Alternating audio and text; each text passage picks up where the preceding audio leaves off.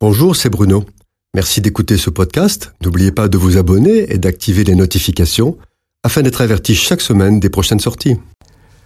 Jamais comme au temps de Jésus, le culte de l'Éternel n'avait été entouré d'autant de fastes, de traditions et de coutumes humaines qui malheureusement n'étaient qu'une façade, rappelant des souvenirs bénis et masquant malheureusement la réalité de la sécheresse de nombreux cœurs désemparés.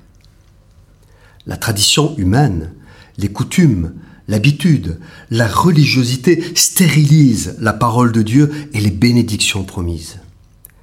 Au début de son ministère terrestre, Jésus pénètre dans le temple de Jérusalem et y trouve des marchands qui vendent au prix fort des animaux destinés au sacrifice de Pâques, prenant en otage la piété des fidèles.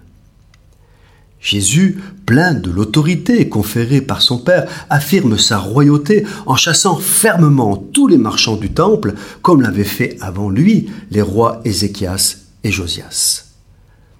Trois ans plus tard, rien n'a changé. Les marchands sont revenus dans le temple et pratiquent leur honteux commerce avec l'assentiment des religieux. Pour la deuxième fois, Jésus expulse les marchands du temple parce que la corruption, l'amour de l'argent, la malhonnêteté, le trafic, la tromperie, le mensonge ne peuvent côtoyer la sainteté. Après que Jésus ait expiré sur la croix, la gloire de Dieu s'est retirée du temple de Jérusalem et quarante ans plus tard, les armées romaines détruisent le temple, il n'y a plus de temple. Dieu n'habite pas dans une demeure faite de mains d'hommes. Mais où habite-t-il alors? Le premier jour de la résurrection, Jésus ressuscité souffle sur ses disciples et leur dit ⁇ Recevez le Saint-Esprit ⁇ Par la nouvelle alliance dans le sang de Jésus, nous sommes fils de Dieu parce que Dieu habite en nous par le Saint-Esprit. Le temple de Dieu, c'est nous. Vous qui croyez en Jésus, qui lui avez demandé pardon pour vos péchés et qui lui avez donné votre vie, vous êtes saint parce que l'Esprit de Dieu habite en vous. Vous êtes l'habitation de Dieu sur cette terre, vous êtes le temple où Dieu fait résider sa gloire, il n'y en a pas d'autre. Comme Jésus a purifié le temple de Jérusalem, le temple de Dieu que nous sommes doit être purifié par des souillures du monde.